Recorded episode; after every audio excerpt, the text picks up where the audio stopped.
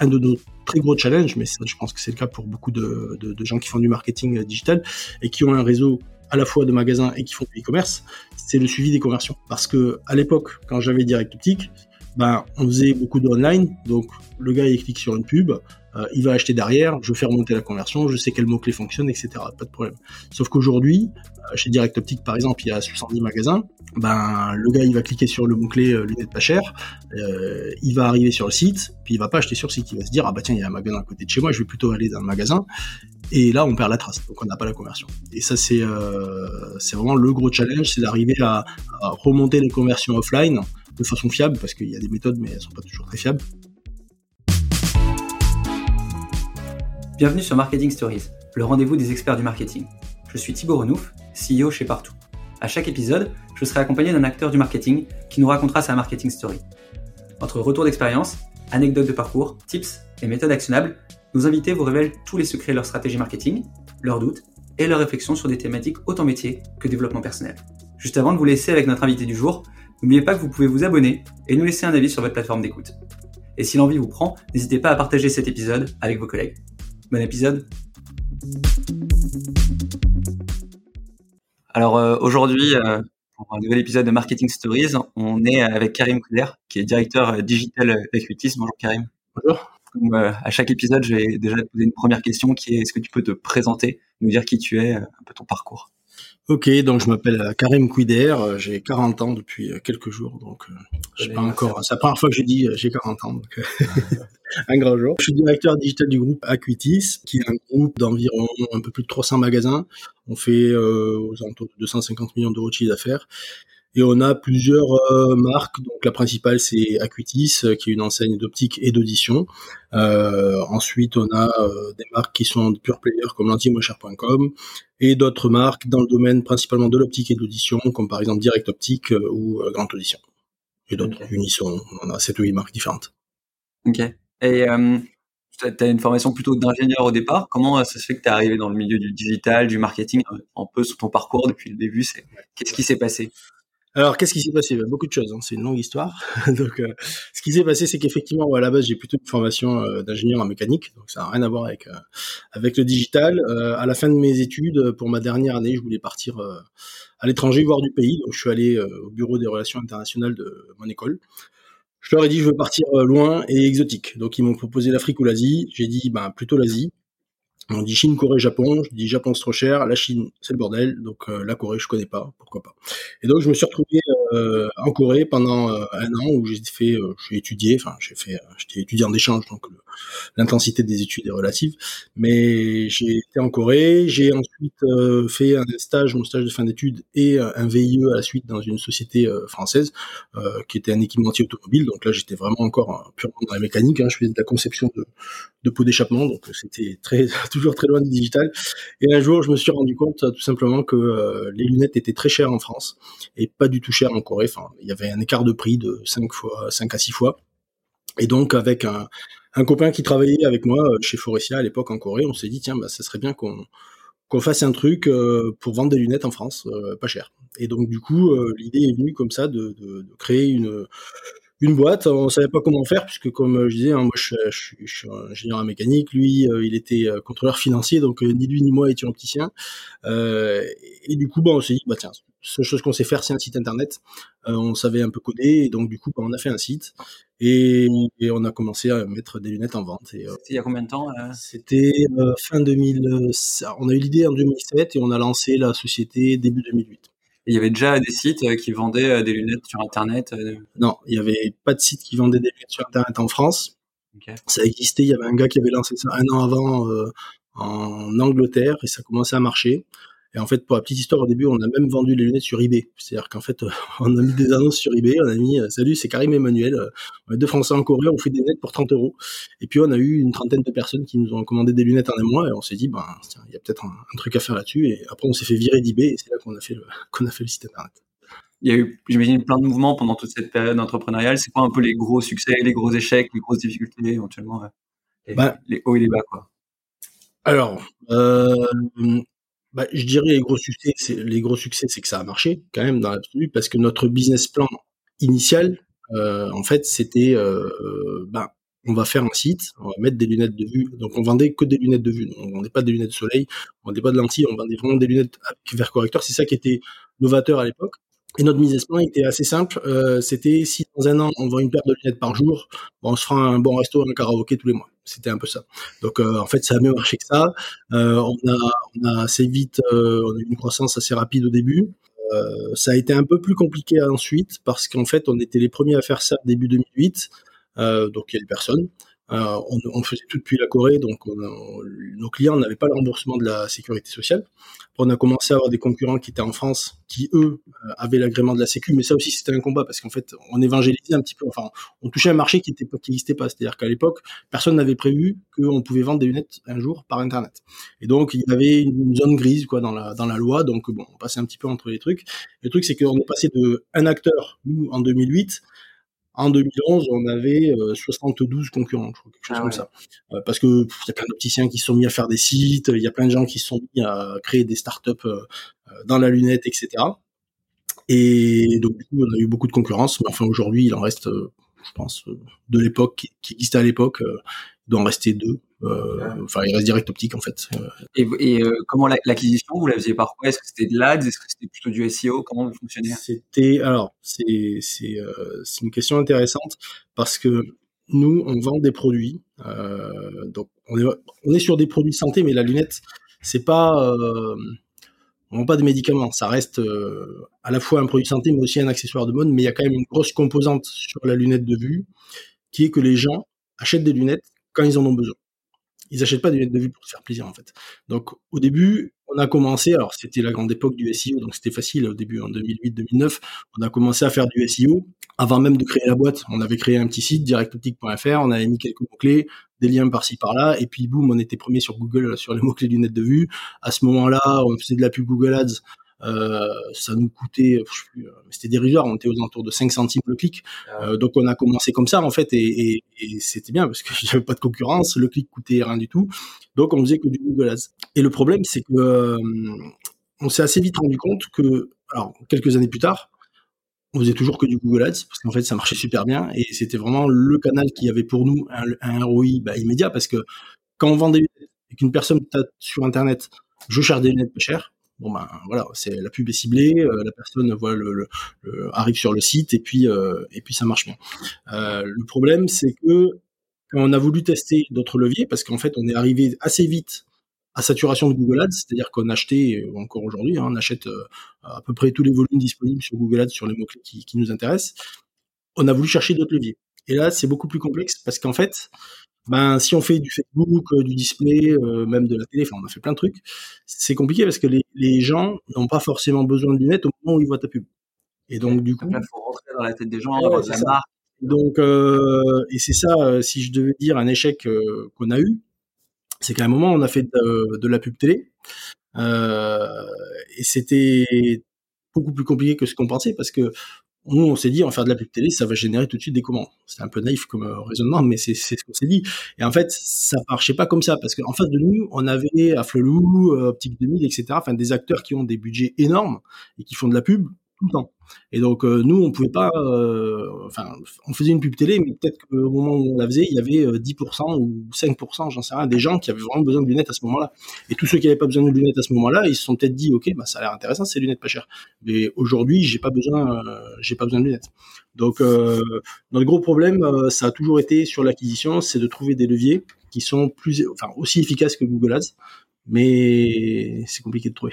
et, et là, là, a des gens donc ceux qui veulent se lancer sur ce secteur-là. Est-ce que toi, tu dis, euh, il y, y, a encore plein de trucs à craquer, euh, notamment sur les nouveaux, nouvelles manières d'attirer des gens, potentiellement des choses comme TikTok, etc.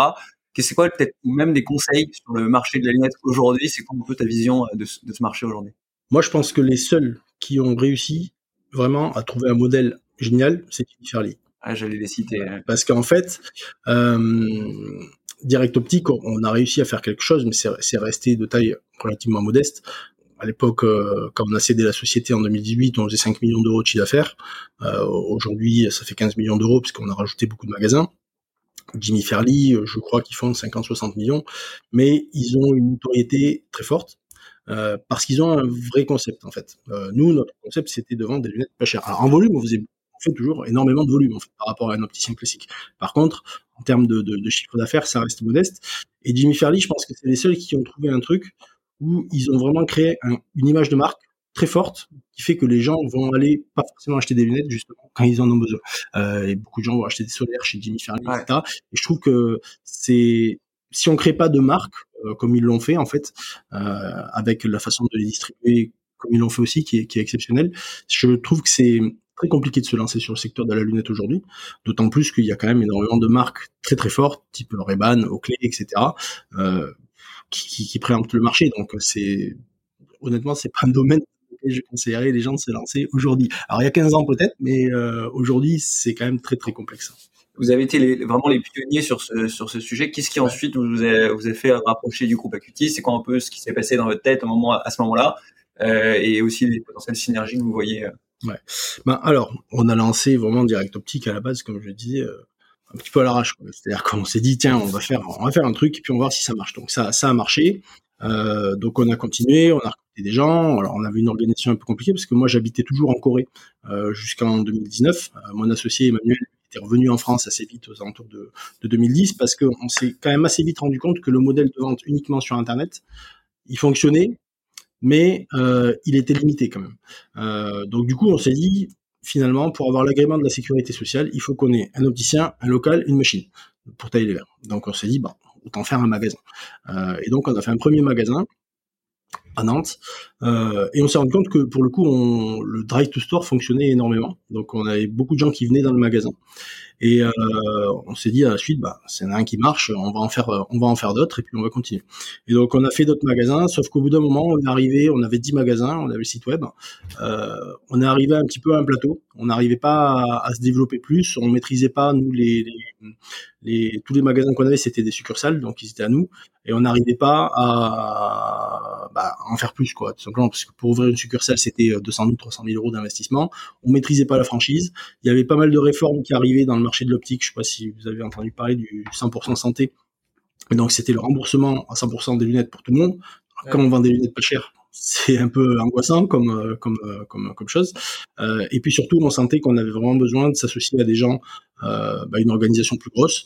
Euh, et puis, ce qui était intéressant, c'est que Acuity c'était une société assez complémentaire à Direct Optique. Alors, ils étaient beaucoup plus gros, mais eux, ils étaient très forts en retail, très forts dans les magasins. Par contre, euh, ils avaient beaucoup de mal sur Internet, sur le digital. Et nous, bah, c'était contraire. On galérait avec nos 10 magasins. Euh, et donc, du coup, ça faisait un bon, euh, un bon mix. Et donc, euh, voilà. Donc, reprend. Et puis, surtout, ce qui fait, c'est qu'on s'est bien attendu avec les gens d'Acutis, la famille Habitant, qui est Jonathan Habitant, qui est fondateur d'Acutis. Et du coup, du coup, voilà.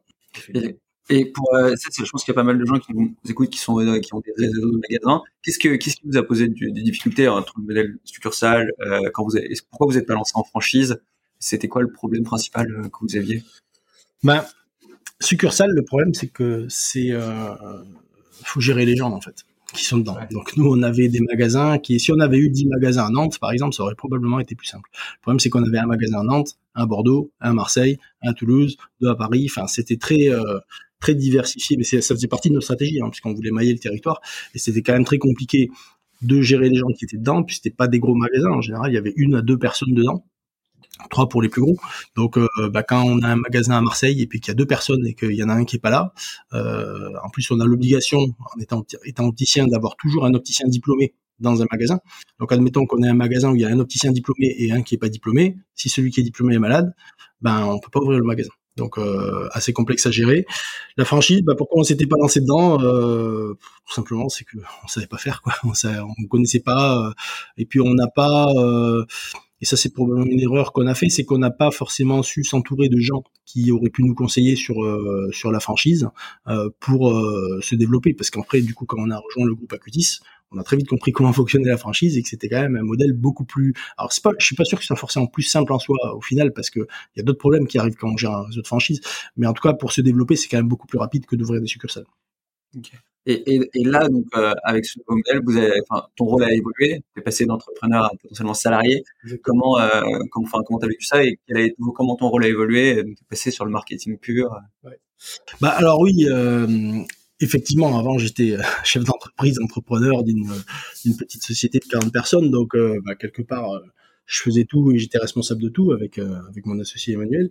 et je suis passé dans un rôle un peu particulier de directeur digital. Alors, quand on a euh, vendu Direct Optique, le groupe Acuitis était encore relativement petit, puisqu'il y avait que Acuitis et Grande Audition. Et il y avait au total, euh, je pense, 70-80 magasins. C'était en 2018. Donc c'était encore, on va dire, un groupe euh, de taille modeste, avec pas trop d'enseignes. C'est-à-dire qu'en 4 ans, vous êtes passé de 70 à 300 Ouais, c'est ça. Donc euh, on s'est beaucoup développé et, donc euh, du coup euh, mon rôle a aussi beaucoup évolué avec ça. C'est-à-dire qu'au début je me suis surtout concentré sur la digitalisation d'Acuitis puisqu'on partait d'assez loin. Hein. Il y avait un site internet qui était en gros un site statique. C'était pas du tout, enfin c'était vraiment très très basique ce qui ce qu'il y avait à l'époque. Donc au début, je me suis beaucoup concentré sur la digitalisation d'Acuitis Grande Audition, et puis après, bah, avec les acquisitions qu'on a fait, ça s'est un petit peu euh, élargi, euh, et j'ai dû, euh, bah, j'ai dû apprendre je le faisais déjà avant, mais là, j'ai dû apprendre beaucoup plus à déléguer euh, les tâches opérationnelles parce que je pouvais plus, euh, je pouvais plus tout faire. Quand tu dis déléguer, donc ça veut dire que tu as recruté une équipe, est-ce que tu as fait appel à des partenaires spécialistes, des agences? Comment tu as, comment as, géré cette partie-là? Alors, on travaille pas trop avec des agences, aux grandes dames de toutes les agences qui m'appellent euh, régulièrement. On fait plutôt les choses en interne. Donc, effectivement, on a, j'ai recruté des gens. Donc là, aujourd'hui, sur la partie digitale pure, on doit être euh, une dizaine de personnes à peu près dans mon équipe. Après, bon, je gère aussi du coup pour Direct Optique encore toute la partie e-commerce, etc. Donc ça c'est une autre euh, autre chose. Mais euh, donc on a plutôt recruté des gens, on a fait pas mal de choses en interne. Les expertises sur ces dizaines de personnes, c'est plutôt de l'acquisition ad, c'est euh... ouais un petit peu de tout en fait. Il y a de l'acquisition, euh, il y a un profil qui sont un petit peu, profil que j'aime bien, qui sont un peu hybrides entre tech et marketing, euh, qui sont capables de un petit peu de coder ou de mettre en place des outils un peu complexes pour lier des des, des, des apps entre elles, faire des analyses de données, etc. Ça c'est probablement un profil euh, très important pour nous euh, parce qu'on reste quand même une petite équipe hein, enfin et surtout on reste quand même un groupe au final comme je disais il y a 300 magasins.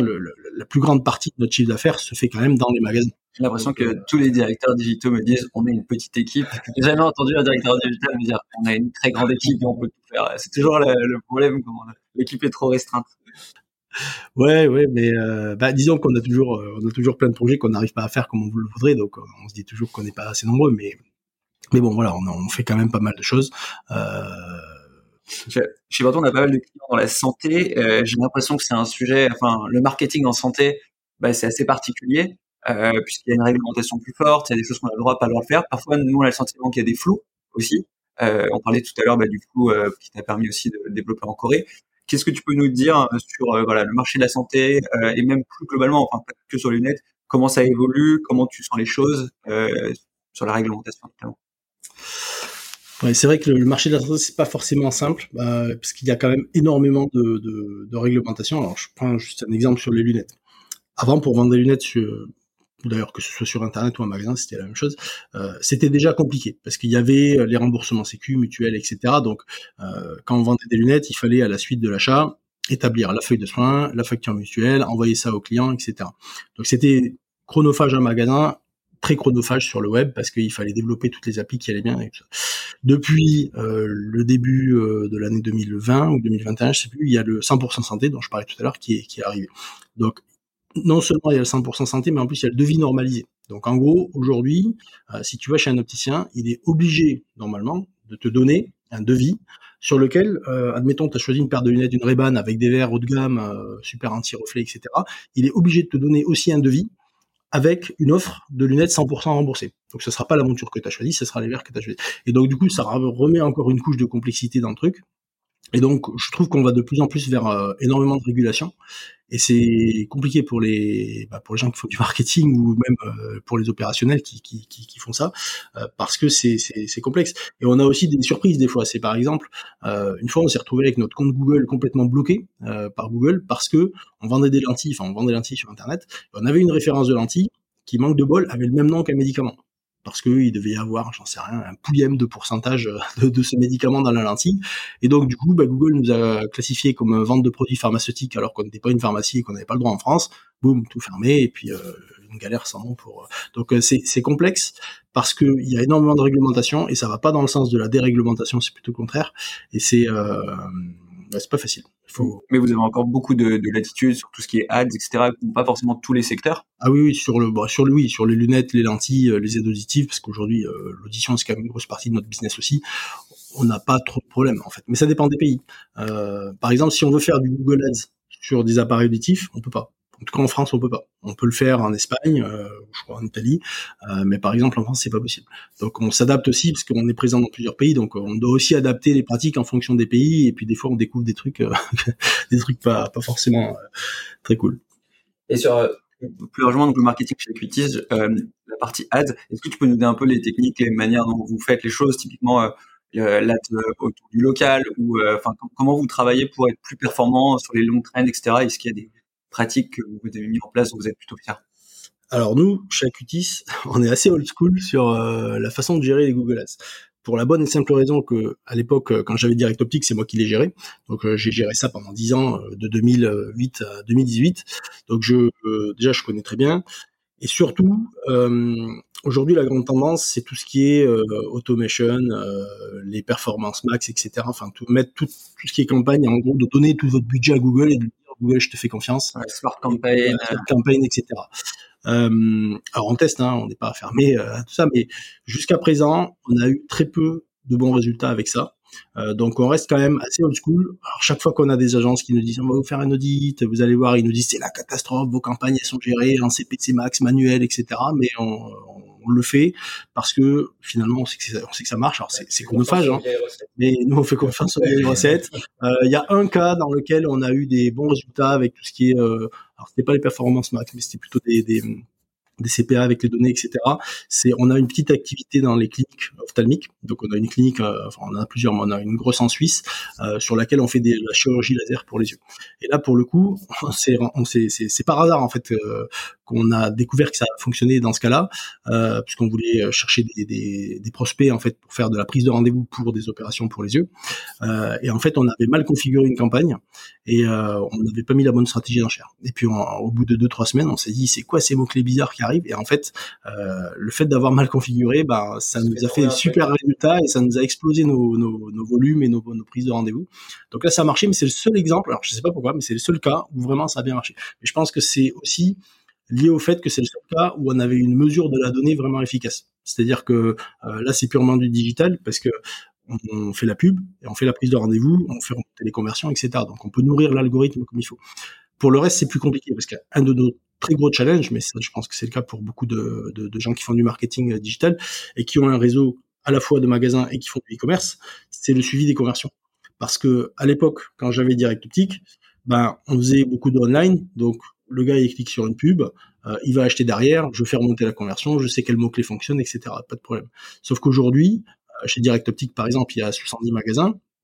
Ben le gars il va cliquer sur le mot clé euh, lunettes pas cher, euh, il va arriver sur le site, puis il va pas acheter sur le site, il va se dire ah bah tiens il y a un magasin à côté de chez moi, je vais plutôt aller dans le magasin. Et là, on perd la trace, donc on n'a pas la conversion. Et ça, c'est euh, c'est vraiment le gros challenge, c'est d'arriver à, à, remonter les conversions offline de façon fiable, parce qu'il y a des méthodes, mais elles sont pas toujours très fiables. C'est quoi les méthodes que vous utilisez pour euh... Ben, on a, euh, alors soit on fait confiance à Google, plus, donc on fait remonter les conversions offline qu'on peut récupérer dans les systèmes qu'on a dans les magasins avec les emails des gens, etc. Et puis le store visit, c'est ça? Ouais, alors il y a le store visit, euh, ça c'est pas exactement la même chose, mais euh, il y a le store visit qui lui se base sur la géolocalisation de la personne qui a cliqué sur la pub et qui nous ouais. dit après bon ben voilà t'as tant de personnes qui sont venues dans ton magasin après avoir cliqué sur une pub. Bon, euh, la fiabilité du truc, euh, on n'en est pas certain. Même ça donne un indicateur, mais c'est pas. Euh, disons quand on a un magasin dans un très gros centre commercial, on sait que c'est pas fiable, parce que le gars qui habite à côté, il va probablement faire ses courses là, et donc s'il a cliqué sur la pub, probablement qu'il va passer devant le magasin un moment. Par contre, si on a un magasin dans un endroit plus isolé, où a priori les gens vont pas euh, pour acheter leur pain ou autre, euh, on se dit que c'est plus fiable. Après, on fait remonter les conversions offline, donc on fait ressortir en fait les données du, du, du, logiciel de caisse pour les envoyer dans Google, qui fait des recoupements. Ça fonctionne à peu près. Et ça, vous faites tout euh, in-house. On fait tout in-house. Ouais. Et, et après, ce qu'on fait aussi, c'est que ben, en fait, y a, avec le Covid, il y a un truc qui, qui, qui, est quand même pas mal, c'est que les gens, alors ça, ça a beaucoup baissé depuis, mais les gens ont pris le réflexe de prendre rendez-vous. Et donc du coup, ça c'est pas mal parce que ça nous permet de bien traquer les, les conversions de rendez-vous et de les faire remonter dans Google Ads. Et vous avez une solution de prise de rendez-vous vous, vous avez pareil fait développer en interne? Non, alors rendez-vous c'est un petit peu un sujet compliqué chez nous parce que on utilise un logiciel euh, pour gérer nos magasins, qui est un logiciel spécifique à l'optique et l'audition. Et nos magasins, avant le Covid, utilisaient déjà ça pour gérer leurs rendez-vous. Et donc du coup, on a été obligé d'utiliser cette solution-là, d'essayer de, faire une interface web, etc. Donc c'est un peu compliqué. Donc là aussi, on a, fait des trucs euh, in-house, mais mais c'est pas c'est pas parfait. Et donc tu parlais des gens qui veulent acheter sur Internet, qui vont un point de vente. Nous, on voit un autre aussi, un autre effet qui est les gens qui veulent aller acheter en vente, finalement, qui vont sur Internet, notamment via Google Shopping. Est-ce que, euh, est-ce que vous avez un merchant center? Est-ce que vous continuez à faire la connexion euh, C'est des choses que vous faites? Ouais, alors on fait aussi du Google Shopping. C'est pas un créneau qui marche super bien pour nous. Enfin, c'est pas un canal qui marche super bien pour nous euh, parce qu'en fait, on vend pas beaucoup de marques. Donc, en fait, mettre des lunettes Acuitis, par exemple, sur Google Shopping, ça a pas forcément un intérêt énorme pour nous. pareil, mettre des lunettes direct optiques pas, les gens cherchent pas euh, des lunettes Acuitis en général. Ils viennent dans le magasin, ils découvrent et puis après ils voient les produits. On n'a pas encore la notoriété suffisante, tu vois, pour que les gens tapent sur internet Acuitis, euh, Véronica, bleu, tu vois. Donc c'est c'est c'est pas un, canal génial pour nous. Par contre, tout à l'heure, tu parlais du, du marketing local, que nous c'est un local. Donc là, on fait toujours du Google Ads parce que ça reste pour nous le canal vraiment le plus efficace, euh, mais local. Donc on va acheter des mots clés. Euh, opticien Rouen, euh, on va le géolocaliser à une certaine distance autour du magasin. Et là, on va vraiment acheter des mots-clés locaux, euh, lunettes à Rouen, acheter des lunettes à Rouen, opticien, etc. Et ça, ça fonctionne pas mal. Mais là aussi, on a quand même du mal après à, traquer euh, l'efficacité vraiment des campagnes, parce qu'une fois que la personne est venue sur la page du magasin, alors si elle prend un rendez-vous, bon, ben, on sait qu'il y a une conversion derrière, elle un rendez-vous, mais quand même beaucoup de gens qui vont ensuite directement dans le magasin. Donc, on essaie de mettre en place des micro-conversions sur les demandes de demandes d'itinéraire, euh, des choses comme ça. Mais ça, reste euh, sur, Google Maps. Euh, ou, sur notre site en fait. Euh, ou sur votre site directement. Il y a, un store locator. Et, toute la partie la réputation, c'est quelque chose que vous gérez aujourd'hui. Ouais, on, ouais, ouais, on, on le gère aujourd'hui. Euh, bah, on a une solution qui nous permet de gérer ça, qui est, qui est efficace. et, et, la question que je, je me posais aussi, c'est vous avez mis, enfin, fait sur à la fois de l'e-commerce euh, et des points de vente. Comment vous faites pour avoir les mêmes prix? Enfin, il y a souvent un, sujet que j'entends parce que c'est assez désagréable euh, fois d'aller dans un point de vente et de voir. Il y a toujours ce, cette euh, ah problématique. Plus la société est grosse, plus c'est compliqué. Euh, je m'explique. Chez Direct Optique, avant, c'était simple. On avait un site web, 10 magasins, tout était à nous. Donc, en gros, on disait aux gens, le prix du produit, il est de 100 euros sur le web, il est de 100 euros sur le magasin le gars vient en magasin, tu lui fais le même prix, etc. C'est très simple. Euh, et puis vu que c'était que des succursales et des gens euh, qui étaient euh, payés par nous, c'est facile. c'est beaucoup plus complexe quand on a un réseau de franchisés, par exemple parce que euh, le franchisé lui va pas forcément avoir le même objectif que toi.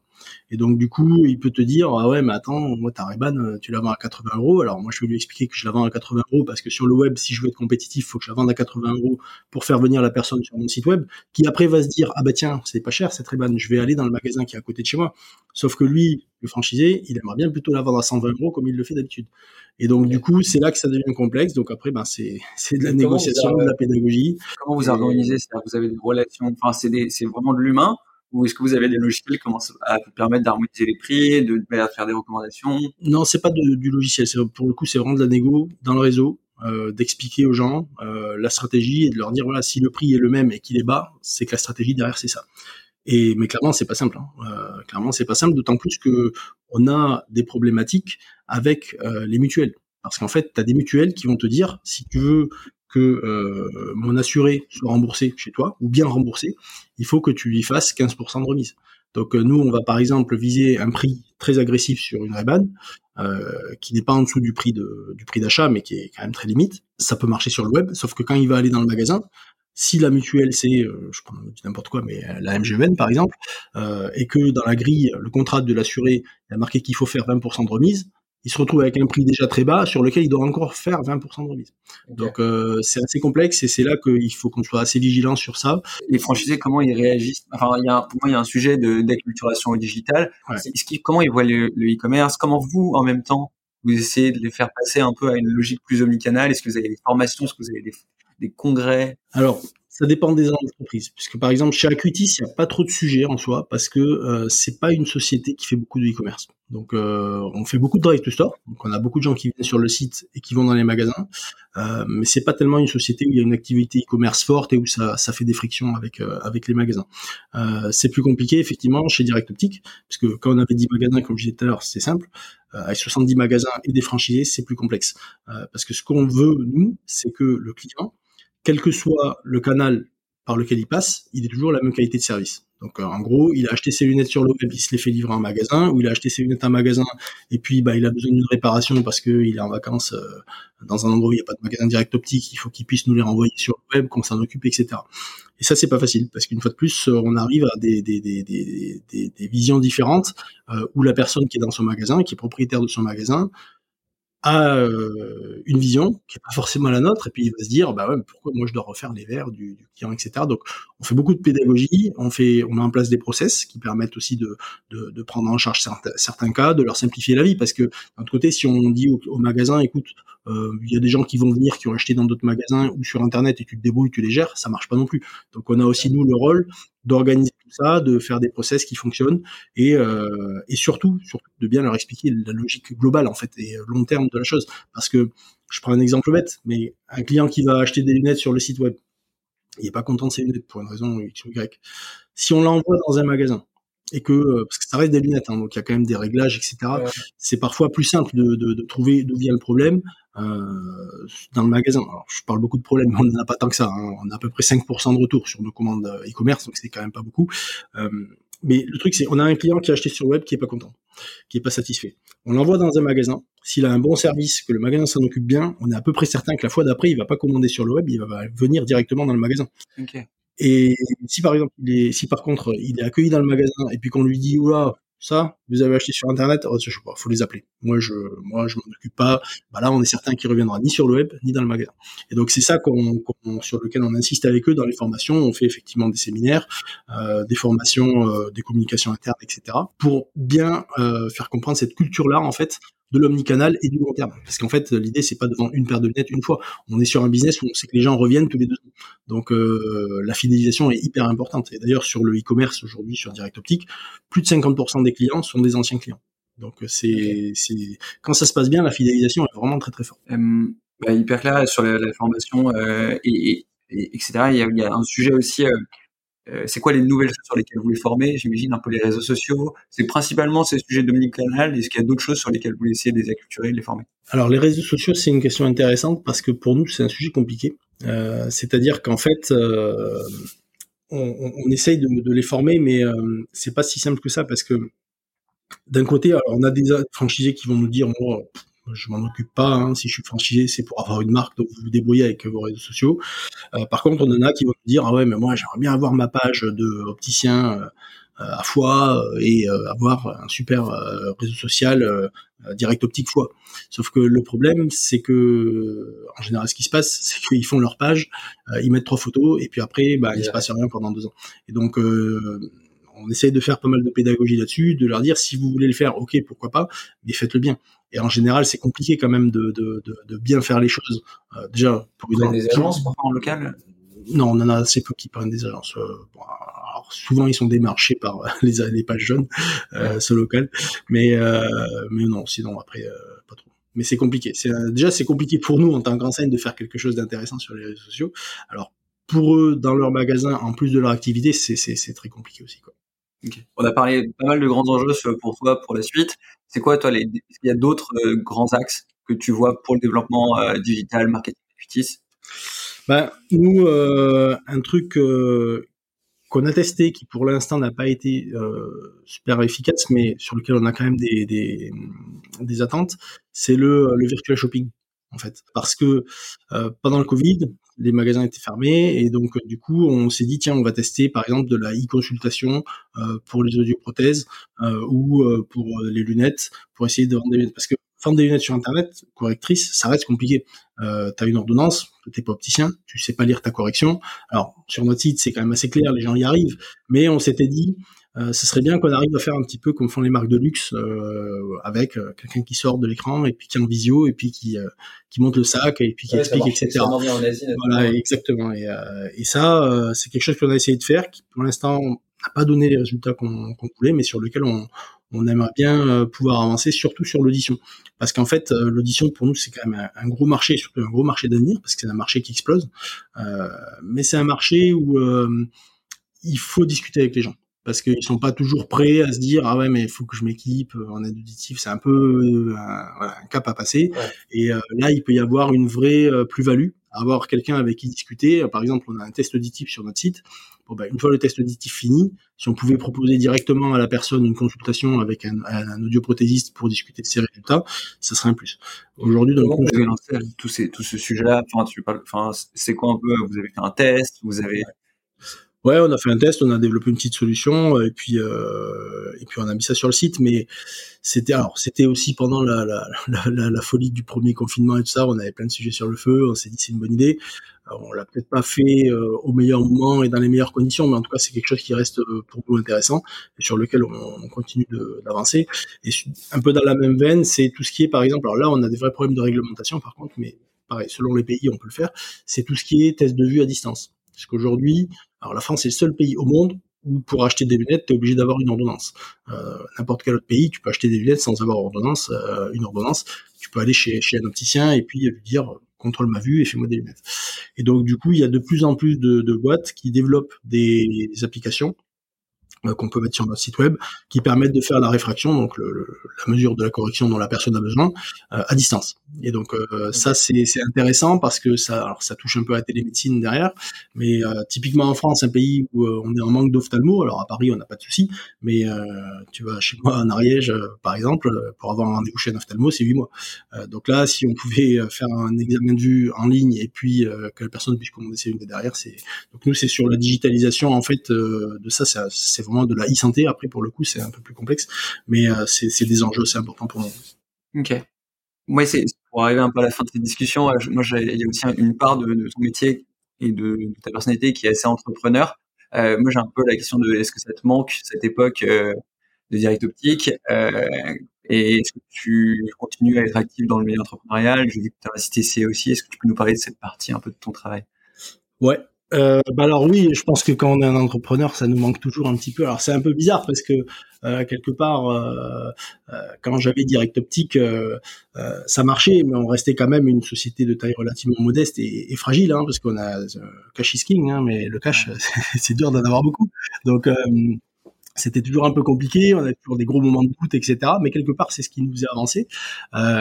donc quand je suis passé du statut de chef d'entreprise qui galère euh, au statut de, cadre qui a un boulot beaucoup plus stable, euh, c'est bien. Mais c'est vrai qu'il manque un petit peu ce côté adrénaline. Euh, donc du coup là, bon, ce que j'ai fait, c'est que j'ai investi dans certains projets.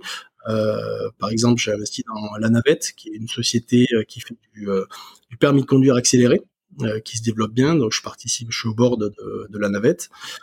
J'ai investi bon, dans quelques autres sociétés, Waymoney, qui est aussi une société de, transfert d'argent entre la France et l'Afrique, euh, qui, qui sera peut-être une prochaine licorne. et puis, euh, et donc voilà, après dans dans dans d'autres choses. Et puis, euh, ça peut paraître curieux, mais j'ai investi aussi dans des sociétés industrielles qui font vraiment de la mécanique pure et dure et des outils mécaniques. Et parce qu'en fait, je pense que c'est aussi un secteur intéressant euh, qui est, euh, on parle beaucoup de réindustrialisation, enfin ou de désindustrialisation.